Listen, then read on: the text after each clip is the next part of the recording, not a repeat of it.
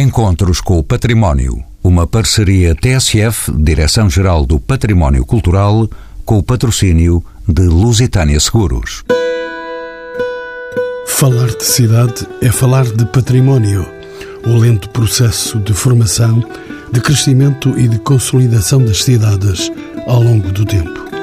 Um tempo geralmente muito longo vai ficando registado nos traços urbanos, nas formas dos quarteirões, das ruas, das avenidas, assinalando nas suas diferentes facetas também diferentes formas de habitar, de pensar e de construir. A cidade sempre dinâmica, transformável ao sabor da economia urbana que a mantém viva, vem impondo os seus próprios limites à transformação. Identidades, limites, arquitetura contemporânea, reabilitação, gentrificação, reciclagem, instrumentos de gestão, paisagem urbana são algumas das questões abordadas neste programa. São para isso nossos convidados José Aguiar, arquiteto, doutorado em Conservação do Património, foi investigador do LUNEC, é atualmente professor na Faculdade de Arquitetura da Universidade de Lisboa e vice-presidente do ICOMOS Portugal. Ricardo Carvalho é arquiteto e professor universitário. Dirigiu várias exposições internacionais, designadamente em Veneza, México, Londres e Tóquio. E João Seixas, professor e investigador na Universidade Nova de Lisboa, nas áreas das cidades e das metrópoles, na política e desenvolvimento urbano e espacial. Doutorado em Geografia Urbana pela Universidade de Barcelona, é mestre em Estudos Urbanos e Regionais por Londres e foi comissário da Carta Estratégica de Lisboa e coordenador da Reforma Política Administrativa da capital portuguesa. A quem pergunto, afinal, o que é uma cidade? O que é uma cidade? Bom, eu venho das, das, áreas das ciências sociais e eu vejo uma cidade como um mar relacional como um espaço territorial, obviamente, morfologicamente circunscrito, embora nas últimas décadas cada vez menos circunscrito, porque a urbanidade espalha-se pelo planeta, mas sobretudo como vínculos de ligações entre as atividades humanas, que tem a sua morfologia, que tem a sua arquitetura, o seu urbanismo, mas tendo a ver as cidades sobretudo como espaços de relacionamento humano. Ricardo Carvalho, arquiteto, como sabe, transformação da cidade histórica é inerente à sua própria natureza, com a sua economia, com a sua população, com a sua cultura. Pergunto se a transformação é condição para a sua própria sobrevivência. Sem dúvida. Se há uma palavra que está associada à cidade, como dizia os nossos antes, além da condição do outro, o outro tema na, do seu código genético é exatamente a transformação. Creio que nenhuma cidade que não aceite esse processo de transformação poderá sobreviver, porque ela é exatamente sobre isto. E, obviamente, o que é mais interessante discutir é como é que podemos monitorizar essa transformação, ou seja, que forças e que valores é que vão predominar em determinados momentos e creio que é o nosso papel tentar que essas forças e esses valores sejam os que vão a favor de uma ideia de bem comum. Quando diz o nosso papel, papel de quem, afinal? Cidadãos, sem dúvida, ah, mas todos envolvidos, desde as pessoas que trabalham, enfim, nos serviços mais visíveis das cidades, aqueles que dão a cara todos os dias, mas depois todos os outros, como as pessoas que estão aqui reunidas neste programa, que são as pessoas que têm a responsabilidade de pensar e operar essa transformação, ou seja, sociólogos, arquitetos, entre outros. José Guiar é também arquiteto, como observa naturalmente, fala-se muito das identidades das cidades e de diferentes identidades dentro da mesma cidade, como sendo aquilo que as diferencia e que dentro de uma mesma cidade as torna únicas. Para nos entendermos o que é que são essas identidades e o que é que as determina, estarão sempre a mudar? Pergunto. O Orlando Ribeiro tinha uma frase que eu gosto muito que é muitos concentram-se no que muda, no processo de transformação. E depois dizia Orlando Ribeiro, e eu, apesar de tudo e apesar da mudança, concentro muito no que permanece. E é estas permanências estruturais de fundo que nos ajudam a definir as identidades. E o drama que de alguma maneira estamos a viver desde o século XX, tivemos a utopia de fazer cidades novas, modernas, criativas, e hoje sabemos uns copos, não sabemos se estamos a chegar a Beja estamos a chegar a, a Castelo Branco ou a Vila Real, porque quisemos fazer tudo diferente e queremos fazer tudo igual havia uma relação entre o designo das cidades, as culturas das cidades, as formas das cidades e, portanto, as suas diferentes identidades. E as cidades não queriam ser diferentes, ou antes não queriam ser iguais, queriam ser diferentes. O Porto não queria ser igual a Lisboa, Beja não queria ser igual a Évora, Vila Real não queria ser igual a Chaves. E, portanto, hoje temos que pensar um bocadinho nisto, porque acabamos por ter uma cultura hegemónica, global, que eh, vai contra esta relação estrutural entre as formas de ser, de habitar e de fazer o território nosso. Ou seja, de, de como dizia Heidegger, né? de, de ser é habitar e tomar posse do mundo. Ou como dizia Schultz, nós sabemos que há átomos, que há eletrões, mas nós relacionamos é com pedras, com rios e, e com os homens. E, portanto, está aqui um imenso campo de discussão que está neste momento na ordem do dia. Nós somos, apesar de todos os amores pelos modernos e estamos num processo de morte do pai, freudiano, e sabemos claramente que somos pós-modernos e temos que encontrar outras formas de lidar com isto. Quanto à transformação, parece-me que não se pode pensar de outra forma, porque é evidente que qualquer convocação do passado é um ato, de, para mim, de hipercontemporaneidade. Está a ser feito hoje por nós, com as nossas bases, e, portanto, não, não, não estamos a pensar como pensava a sociedade vitoriana ou a sociedade do Pombalismo.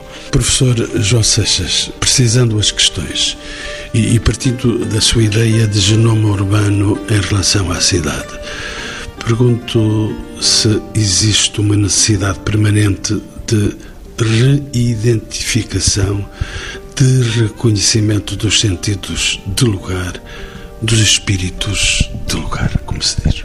Eu pegava na ideia muito importante do José Guiar, que referiu o confronto, ou melhor, o paralelismo e até a subsidiariedade fundamental entre constâncias, permanências e mudança, não é? Como também tinha referido pelo arquiteto Ricardo Carvalho. E é nesse constante dialética entre aquilo que sentimos como cidadãos que vivemos a cidade ou os espaços urbanos já agora deixa-me referir que o conceito de cidade para mim é algo que cada vez mais coloco com dificuldade. Não diria na gaveta, mas com dificuldade. É mais a vida urbana, não é? Quando, num território como o português, não é? Já não sabemos bem onde é que a cidade começa, onde é que a cidade termina, não só aqui na área metana de Lisboa, onde estamos, mas nas zonas do norte, arredores do Porto. A, quer dizer, a urbanidade estendeu-se de uma forma quase indefinida e continua a ser assim, uma produção sobre o território constante. Portanto, aquilo que entendemos como cidade, embora seja definível e perceptível para todos, não é assim tão simples de definir, não é? Mas nestes diferentes espaços urbanos que no século XX foram sendo construídos de uma forma cada vez mais hegemónica e, e constante e igualizada, é de facto encontrar de novo estas permanências, este sentido de comunidade. Este diria que é talvez o maior desafio que temos pela frente hoje em dia, em que nos sintamos envoltos num novo tipo de identidade e de comunidade em cada espaço onde vivemos. Idênticas, mas diferentes as cidades. Sim, sem dúvida, é muito importante que haja elementos comuns entre todos, desde logo os direitos, as oportunidades, o direito à cidade, como se diz hoje em dia, que envolve opções, eh, oportunidades, até o direito a encontrar a incerteza, o inesperado, que as cidades também são feitas disso, porque são feitas de pessoas e de sensações e de experiências e de, e de lugares diferentes entre si, e ao mesmo tempo também aquilo que sabemos que pode ser seguro e que é importante que o mantenhamos, o direito aos equipamentos aos espaços públicos, às oportunidades de emprego, aos projetos individuais e coletivos, etc.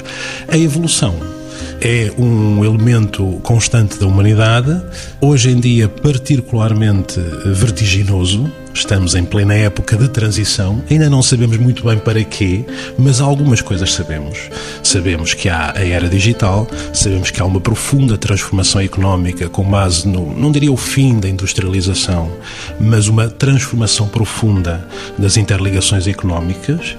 Sabemos também que há as alterações climáticas, sabemos que há desafios novos e que esses desafios, em grande medida, são muito concentrados na forma como estamos neste momento a viver e como iremos viver viver nas zonas urbanas. Pergunto-lhe se de facto o digital marcou o reinício de uma revolução que está a acontecer. Sem dúvida nenhuma. Não é a única revolução.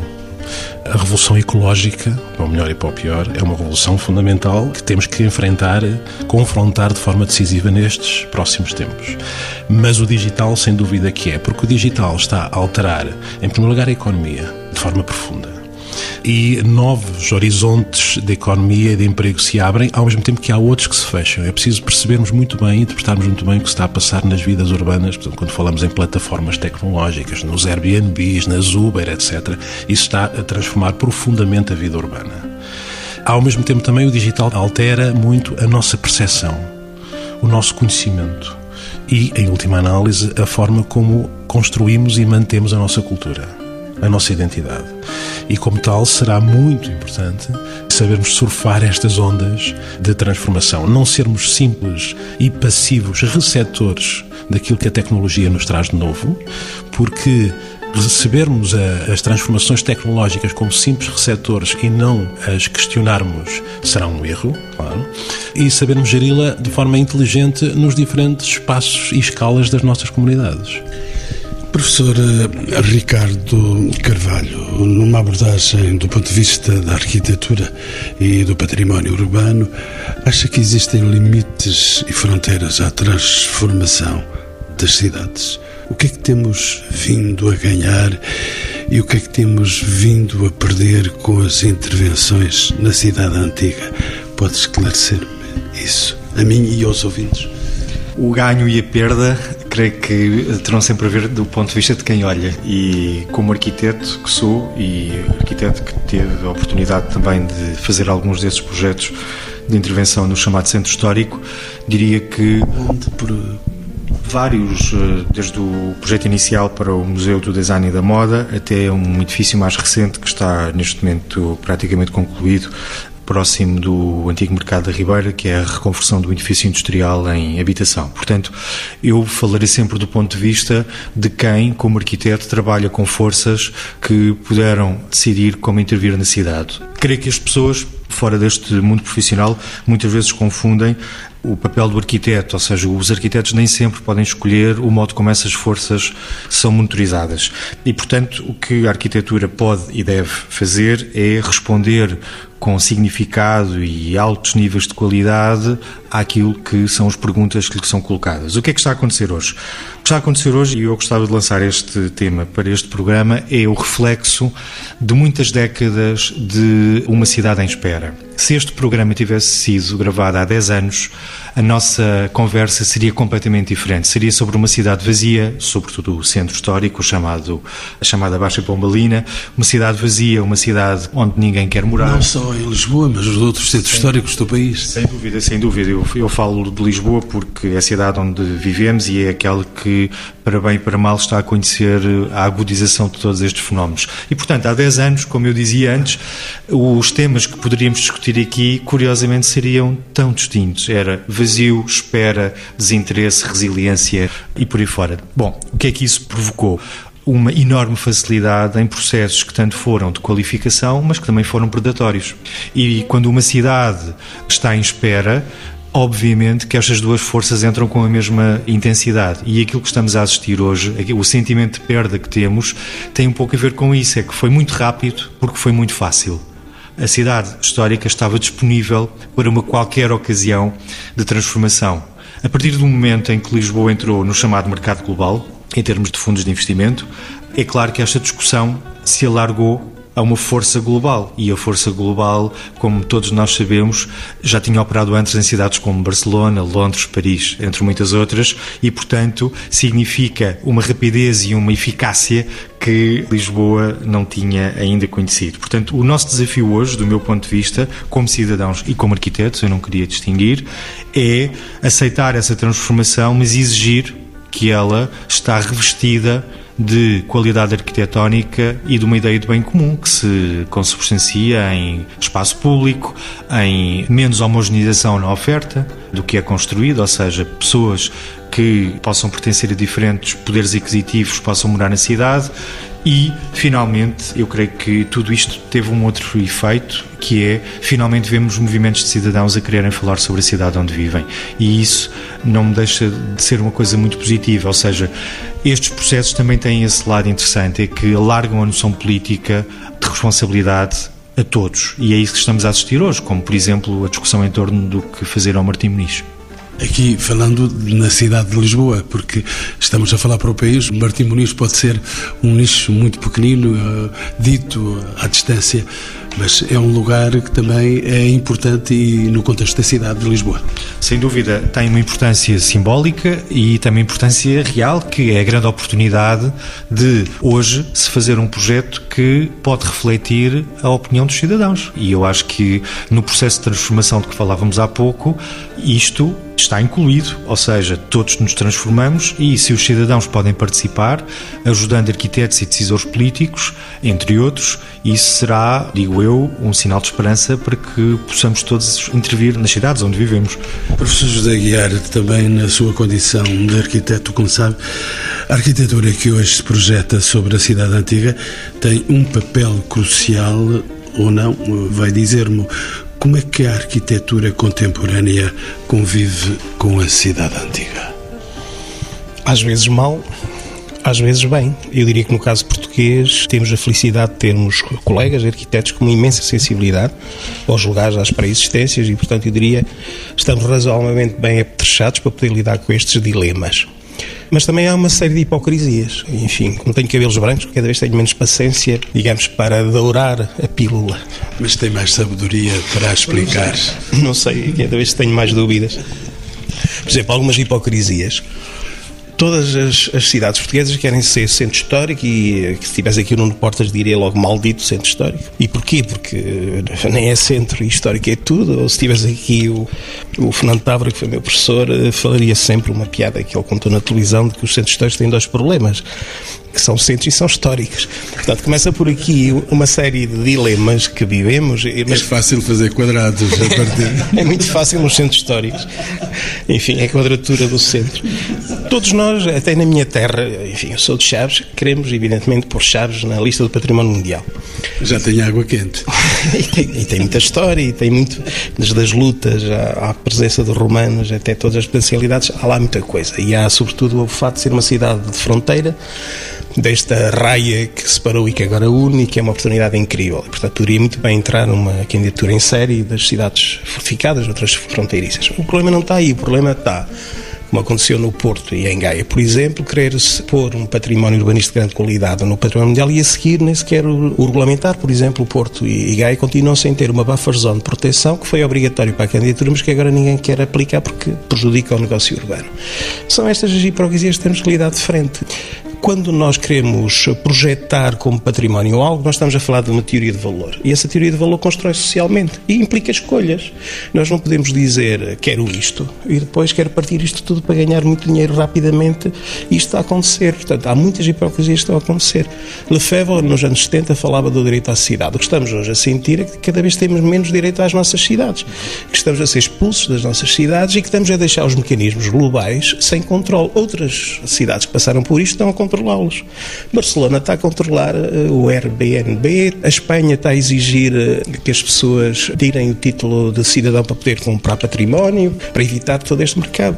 Eu dei aulas em Veneza durante algum tempo. As pessoas de Veneza nem sequer me levavam nos primeiros tempos, enquanto não consegui fazer algumas simpatias, aos sítios onde comiam, porque estavam tramados, porque se os turistas lhes entram pelas tratorias que eles frequentam, nem sequer conseguem comer bem.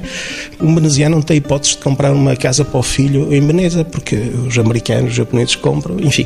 E estes processos estão a explodir muito rapidamente em Lisboa. Este é o lado hipócrita, se quisermos, da oportunidade, porque evidentemente também tivemos muito tempo sem dinheiro, só que, infelizmente, em patrimónios culturais, ter muito dinheiro muito depressa pode ser pior do que não ter dinheiro e ter muito tempo. Professor eh, João Seixas, viu acentuar eh, as palavras que o professor eh, José Guiar estava a dizer. Sim, sem dúvida. Estamos, de facto, numa tendência, numa deriva que tem muitas razões, que os meus colegas aqui de mesa já referiram algumas delas, e eu suponho que também, e que há uma tendência, uma deriva para uma banalização, uma simplificação daquilo que é a experiência urbana em Portugal. Não apenas nos centros históricos, por muito não centros ou não históricos que eles devam ser, mas sobretudo é naquilo que convencionamos chamar centros históricos e que o ouvinte perceberá o que é que é. Enfim, em princípio, falamos daqui da Baixa ou do Martim Muniz. Para mim, por exemplo, no caso de Lisboa, Alvalade já é centro histórico tendo em conta que é um sistema metropolitano com 3 milhões de pessoas e que vai do Pinhal Novo até Mem Martins e eh, de Setúbal a Torres Vedras, Alvalade é centro do centro, obviamente. E de grande qualidade urbana. Exato. Estamos a falar de outro Alvalade. Não, não, não, não, não. Estamos a falar do Alvalade Bairro. que, aliás, tem a mesma uh, razão epistemológica do, creio eu, do Visconde de Alvalade, de, dos terrenos dele. Mas, uh, e portanto, quando... sequer da segunda circular. Não, chegando lá perto, mas ainda não. Mas lá está. Normalmente, quando falamos do centro da metrópole, convencionamos chamar o município de Lisboa, que tem um para lá e um para cá da segunda circular também. E, portanto, Carnide também é centro, Benfica também é centro, Parque das Nações é mais que centro. Portanto, também gostaria de, enfim, sugerir que os centros também têm agora outro tipo de territórios e outro tipo de espacialidades e de relações. Mas, eh, voltando à questão que colocava, que há de facto uma deriva que podemos corrigir, que temos obrigação, aliás, de corrigir como sociedade, para a banalização e a simplificação das experiências urbanas. Isso é particularmente visível, lá está, nos centros históricos, pelas pressões financeiras, pelo lastro histórico que tínhamos de uma grande degradação eh, física, arquitetónica, urbanística dos nossos centros, sem dúvida nenhuma, por várias razões que dariam outro programa, como sabemos, não é? Mas também, creio eu, e este ponto é importante, por aquilo que eu chamaria um desfazamento uma falta de percepção na política entre aquilo que as cidades são e o que podem ser. Porque ainda hoje em dia em Portugal, a maior parte dos nossos políticos, sem sentar nenhum nome, às vezes com a melhor das boas vontades, certamente, ou a maior parte das vezes, ainda encaram o desenvolvimento urbano como desenvolvimento urbanístico no sentido modernista clássico de reabilitação urbana, que é importante, que é essencial, é uma das bases da regeneração das cidades, mas não apenas isso. E, portanto, ainda se encara o progresso como a contas simples de PIB, de produto, vistas ainda de uma forma demasiado clássica. Nós sabemos hoje que há uma série de dimensões novas, que não são novas, na verdade, como a ecologia, que muitas vezes não vem nas contas dos PIBs, como é óbvio, a própria vida urbana, eh, o direito às funcionalidades, aos equipamentos, aos centros de saúde, às escolas, aos hospitais, etc. Como é que isso é calculado em termos de políticas públicas? Como é que isso é termos avaliado em termos de capital das nossas cidades? O verdadeiro capital, não apenas o de produto, mas o capital em termos de valor da nossa vida urbana. E temos que rapidamente encontrar novas equações políticas, de política pública, para percebermos a importância enorme destas diferentes funcionalidades, destes diferentes direitos, incluindo os económicos, para a cidade. E é por isso que eu concordava com o que os colegas referiam, que estamos num processo em Portugal com grandes desfazamentos. A cidade está a ser descoberta finalmente pela sociedade e pela política. Ainda bem, mas ainda com muitos desfazamentos sobre o que é de facto cidade. A cidade não pode ser banalizada, por exemplo, centros em apenas eh, um, um mar contínuo de hotéis, de restaurantes, de bares e de consumo efêmero. Seria demasiado triste esse destino. E, portanto, temos que complexificar, diversificar, incluindo as opções, que é, no fundo, a própria essência da cidade. Ricardo Carvalho, eh, deixe-me perguntar-lhe isto mesmo, mas de outro modo. Estamos numa fase em que há uma cultura da intervenção com qualidade nas nossas cidades. Isso é mesmo visível ou não? Eu diria que sim, correndo o perigo de todas as generalizações. Mas sim, eh, se quisermos falar do ponto de vista daquilo que é a qualidade do desenho, aquilo que depois gera o suporte de vida, onde as pessoas podem, enfim, exercer eh, todas as práticas da sua vida comum, cidadania, creio que sim, há uma melhoria. Mas isso não chega. Eu diria que o que seria ideal seria podermos discutir um tema fundamental que já foi abordado aqui nesta mesa, que é como é que se pode contrariar uma ideia de homogeneização da vida, que não é exclusiva de Portugal, obviamente que muitas cidades europeias estão a trabalhar este problema e que tem um resultado que todos conhecemos, que é mais do que incluir, exclui gritantemente. E, portanto, esse processo de homogeneização tem a ver com exemplos tão simples quanto na freguesia onde eu moro, em Lisboa, 75% das casas estão afetas ao regime de alojamento local. 75%. Isso não é processo novo? Ou é isso da urgência que está a fazer-se com o turismo em Portugal? É um processo, uh, bom, historicamente novo. Diria que eh, é um processo que tem menos de uma década e que veio alterar profundamente aquilo que são as relações de proximidade que as pessoas podem estabelecer nos seus bairros. Claro que tudo isto, durante o tempo mais duro da crise pela qual Portugal passou, ajudou a minorar os efeitos dessa mesma crise. Mas hoje partindo do princípio que estamos em condições melhores para discutir esses temas, creio que é muito importante conseguir programar a cidade do ponto de vista da habitação. Eu creio que este é o grande tema dos próximos anos em Lisboa, porque o do espaço público que já abordamos, creio que estará muito mais monitorizado. O tema da habitação de largo espectro social, ou seja, que percorra todas as possibilidades de poder aquisitivo que a nossa sociedade tem, tem que ser discutido, porque o que está a acontecer hoje é que muitas dessas obras que podemos celebrar em termos de arquitetura são obras que oferecem casas a uma amostra de população minoritária. E eu acho que não devemos ter preconceitos em discutir isso, ou seja, há lugar para isso, certo, mas tem que haver lugar para muito mais e a cidade vive disso, dessa complexidade. O arquiteto Álvaro Cisa tem uma frase muito bonita sobre esta ideia de que estamos aqui a falar, que é ele diz quando há diálogo, há conflito. E eu acho que não devemos ter medo disso. Não devemos ter medo do conflito, ou então a pergunta do diálogo. Certamente. Falamos de cidade, João Seixas. Falamos de cidade, de transformação e de património. Acha que o património é um impedimento ao desenvolvimento natural das cidades? Ou será, pelo contrário, o maior dos recursos que as cidades têm para que se recriem mesmo? É sem dúvida um dos maiores recursos, se não mesmo o maior. Se encararmos a definição, o conceito de património, como muito mais, e já não é pouco, muito mais do que aquela forma clássica do património urbanístico, arquitetónico, eh, artístico e cultural, como normalmente o vemos. O património são as próprias cidades. E é um património em constante construção e que justamente o devemos ativar para os desafios do presente e do futuro, como sempre, aliás, não é? Acredito que cada vez que determinado elemento, seja material ou imaterial, de património foi desenvolvido e construído, foi a pensar em comunidade, foi a pensar em afirmação, foi a pensar em algum sentido de permanência para o futuro, mesmo que as pessoas que o tenham construído já tenham desaparecido há muito. O mesmo nesta época.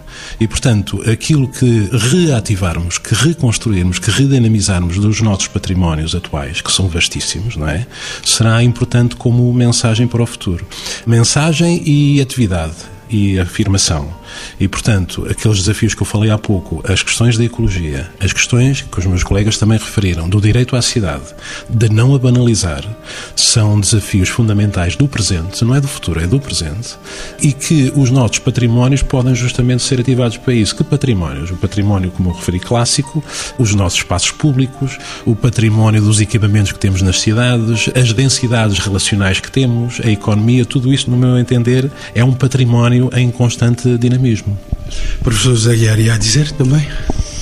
Estava-me a lembrar de uma conversa que tive com o François Chouet, quando lhe demos o primeiro doutoramento a uma mulher na Faculdade de Arquitetura e que ela, à noite, depois fomos jantar, e ela dizia que pensava seriamente que o maior contributo para a cultura mundial da Europa é a cultura das cidades, é a cidade como cultura.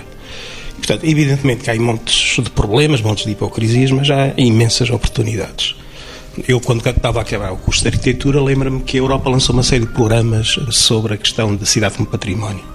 O ano passado foi ano europeu do património e sempre que a Europa está à rasca, desculpem a expressão, vai buscar o património para discutirmos estas coisas. Mas a Europa fala muito disto porquê? Porque, na verdade, também já descobrimos há uns tempos para cá que num continente europeu que não está a dar emprego aos seus filhos, este é um dos domínios onde se pode criar imensa atividade de projeto, de construção, se não for à bruta e se não for com os mesmos processos que fizeram os subúrbios que hoje estão a ser aplicados nos centros históricos, entre sejamos claros. Falamos de qualidade da arquitetura. Eu diria também precisamos de mais qualidade na reabilitação e mais qualidade naquilo que conservamos, porque um dos dramas que hoje estamos a viver é que nos esquecemos que a tríade vitruviana Pensamos muito na beleza, pensamos muito na utilitas e esquecemos-nos que a arquitetura também é construção e que também é feita de materialidades. Portanto, muito do que estamos a fazer hoje nos centros históricos é salvar fachadas, destruir completamente os interiores e isto é uma das mais terríveis hipocrisias culturais que pode haver, porque por trás daquelas fachadas há também espaços, há sistemas que têm que ser integrados e em várias perspectivas, inclusive até ecológicas. A Europa eh, hoje acha que há três princípios fundamentais para fazer reabilitação urbana e reabilitação da memória. Um é social, isto tem que ser partilhado por todos, não pode ser uma oportunidade para os espertos. É o princípio democrático de envolver todos nestes processos. Nós não podemos usar os truques que usamos nos PDMs e nos planos esquisitos, em que mostramos umas manchas que ninguém sabe ler e depois tentamos aprovar aquilo à pressão. Temos que descobrir novas formas de discutir a cidade. E eu lembro-me há uns anos que Amsterdão, há 30 anos atrás, já tinha um centro de discussão urbana em que os grandes projetos impactantes eram mostrados em 3D, em cinemas IMAX, para todas as pessoas. E o terceiro princípio é uh, o princípio, que já aqui foi uh, muitas vezes dito, do primário da ecologia como grande questão cultural. A minha avó teve 10 filhos, a minha mãe teve 3, eu tenho um, que está a estudar na, na Alemanha. Coisa vai mal. A coisa vai mal. Está a namorar com uma madrilenha e que ainda por cima vai receber quatro ou cinco casas experimente isto tudo, vai dar, o meu filho vai ser talvez de toda esta geração aquele com melhor oportunidades financeiras tem, mas já nem sequer cá está. E todas as famílias portuguesas estão. E se calhar também não vai ter a oportunidade de brincar com tantas casas e sozinho. Exatamente.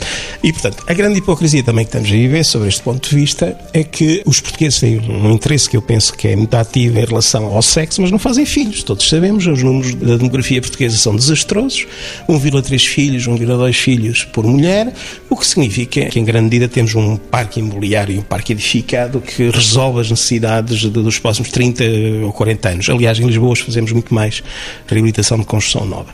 E temos que encarar isto a sério, porque não chega só salvar a fachada, temos que ir mais longe. E há oportunidades para a contemporânea, evidentemente que há, porque toda esta dialética entre o que permanece e o que muda permite projetos muito mais uh, sensatos. Felizmente, na minha opinião, temos uma geração de arquitetos muito sensibilizados para isso, diria até os mais novos, já trazem nos genes esta, esta questão e que estão a tentar hoje fazer uma coisa que a mim parece fundamental, é fazer mais com menos tentar conseguir eh, obter mais resultados, mobilizando menos meios e conseguindo soluções socialmente, economicamente e, e em termos da relação entre os tempos muito mais equilibrados. E isto, para mim, é, é uma verdadeira condição dos nossos tempos que viabiliza e dá novas oportunidades a este tipo de intervenções. Professor Ricardo Carvalho, vamos aproveitar a onda do professor José Aguiar Vimos desenvolver-se um pouco por todo o mundo planos e projetos de reciclagem urbana e de reciclagem de edifícios históricos com menores custos, menos interventivos, respondendo a programas de utilização mais efêmeros. É esta uma alternativa mais amiga da cidade antiga ou é um mero slogan para vendermos na publicidade? Diria que ainda não temos suficientes exemplos aqui em, em Portugal e especificamente em Lisboa que nos possam permitir dizer que isso uh, poderia ser uma matriz de atuação. Há alguns exemplos, mas não os exemplos suficientes. Eu creio que quando falamos de Portugal versus Europa e quando falamos de investimento mais leve, é preciso ter cuidado, porque aquilo que é um investimento leve em Bruxelas ou em Paris, aqui significa um investimento grande, ou seja, aquilo que os países do centro da Europa e do norte da Europa investem na construção, o cuidado que, genericamente falando, depositam na qualidade da construção, seja ela efêmera ou de aspiração a ser permanente, nada tem a ver com o que se passa aqui em Portugal. Eu acho que isso é um tema muito interessante quando falamos de cidade histórica, que é se estamos nós dispostos a poder afetar mais recursos para que exista melhor qualidade. E isso é uma, uma forma de ecologia, porque se estamos permanentemente a trabalhar com um nível de precariedade ao longo de décadas e décadas, estamos também permanentemente a ter que intervir nos edifícios. Quando o investimento é estruturado, bem feito e, claro está, mais caro, ele tem outra relação com o tempo. E o que não tínhamos falado disso aqui, mas o que se passa muitas vezes em reabilitação Além de, dos temas que o arquiteto Joia já referiu, nomeadamente a questão de, de, manter apenas a fachada e pouco mais, há o tema da qualidade da intervenção. Uh, muitas vezes até o projeto pode ser bom, mas o modo como é construído é frágil. E isso só se faz com uma consciência coletiva desta ideia da ecologia, que é se calhar é interessante investir um pouco mais e podermos aspirar a uma ideia de permanência para várias gerações. Portanto, por um lado, isso. Por outro lado, eu gostaria de lançar aqui outro tema, se me é permitido, que é a questão das periferias. neste momento, são talvez o grande tema que está em espera, porque concentramos as nossas forças e a nossa atenção nos chamados centros históricos, mas toda a cidade portuguesa que foi construída a partir do final da década de 60 está neste momento a necessitar de uma reabilitação social, física, por aí fora. E eu creio que esse, por falar em desafios, é o grande desafio, seguramente, dos arquitetos, mas, enfim, dos cidadãos em geral, que é pensarmos todos o que é que esses lugares, fruto de uma especulação pouco interessada numa ideia de bem comum, podem dar hoje, que sabemos que muitos dos portugueses não poderão viver nos centros históricos, eh, ou seja, já não é possível eh, isso acontecer por razões que já debatemos aqui. Nesse sentido, a cidade que não é aquela do centro é a cidade que deverá merecer também a nossa atenção. E nesse sentido, vamos para uma reportagem da atualidade, vamos para uma reportagem nas cidades, vemos as cidades históricas com cada vez mais hotéis, mais equipamentos destinados ao turismo, mais restaurantes, mais lojas, mais turistas, para dar resposta a um tipo de consumo massificado, criado pela globalização, resultado também da muita maior facilidade que existe em circular por todo o mundo. O que é que antevê para o futuro das cidades históricas? Irão elas aguentar-se? Uh, em primeiro lugar, não esquecendo a pergunta que me coloca, deixe-me dizer que eu concordo com o arquiteto Ricardo Carvalho quando refere que o maior desafio dos sistemas urbanos, hoje em dia, são os chamados subúrbios.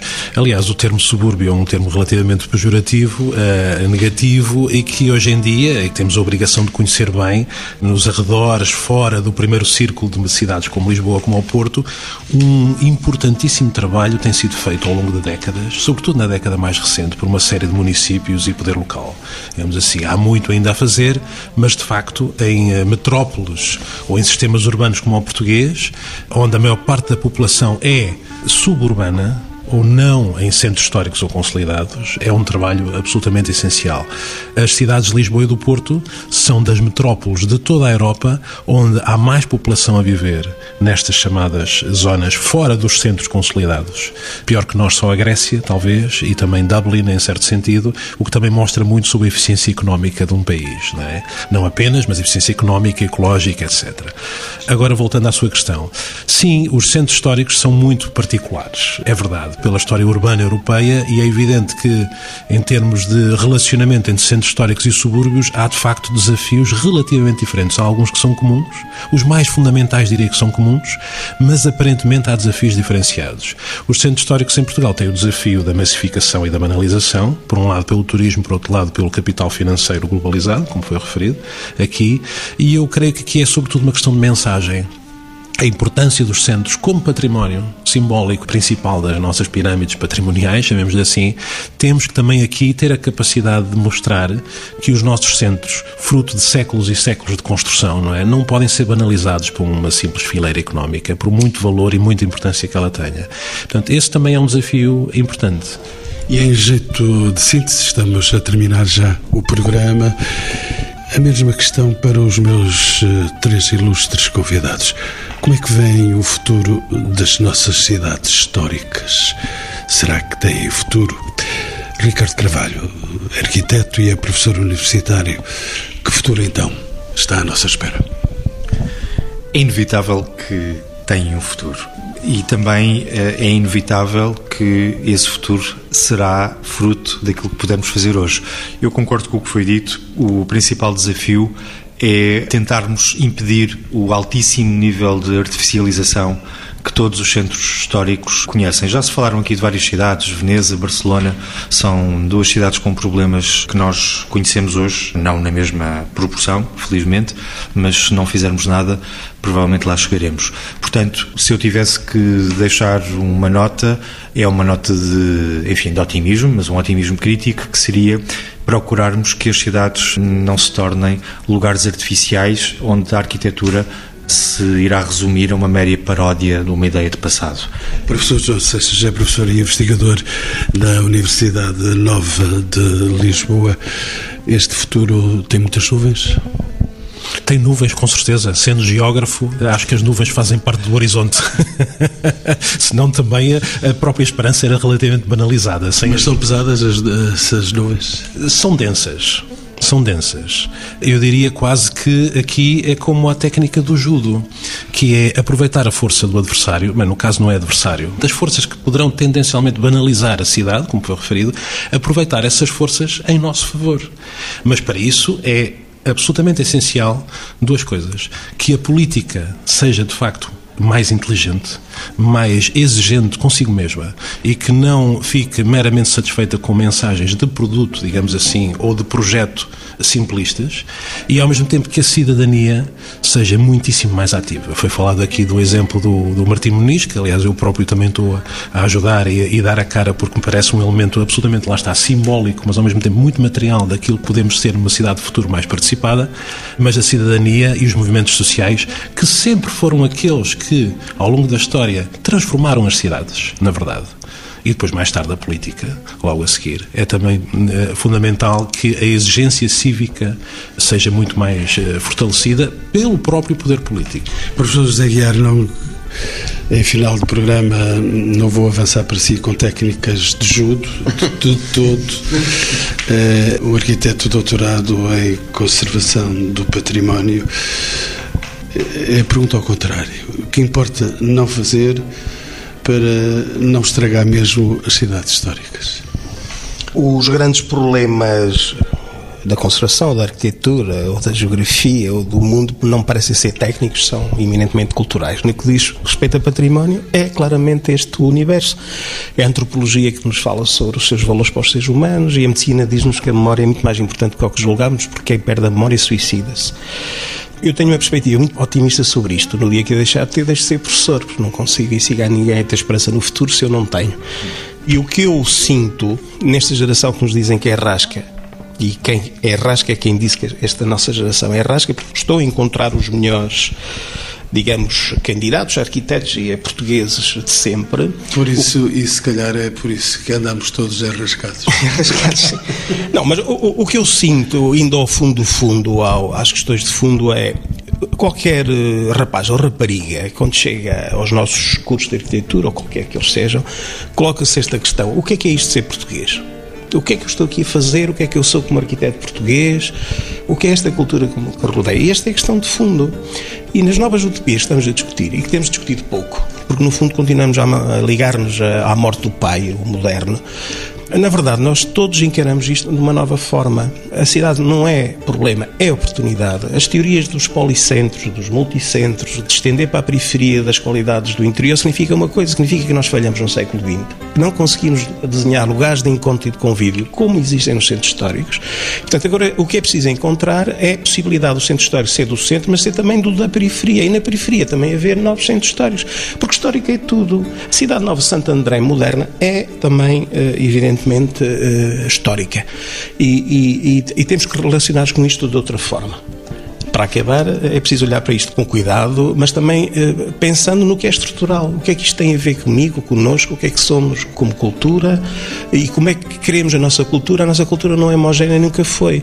A minha cidade não quer nem deve ser igual às outras e tenho que viver de uma maneira intensa e estender estas qualidades para todo o território.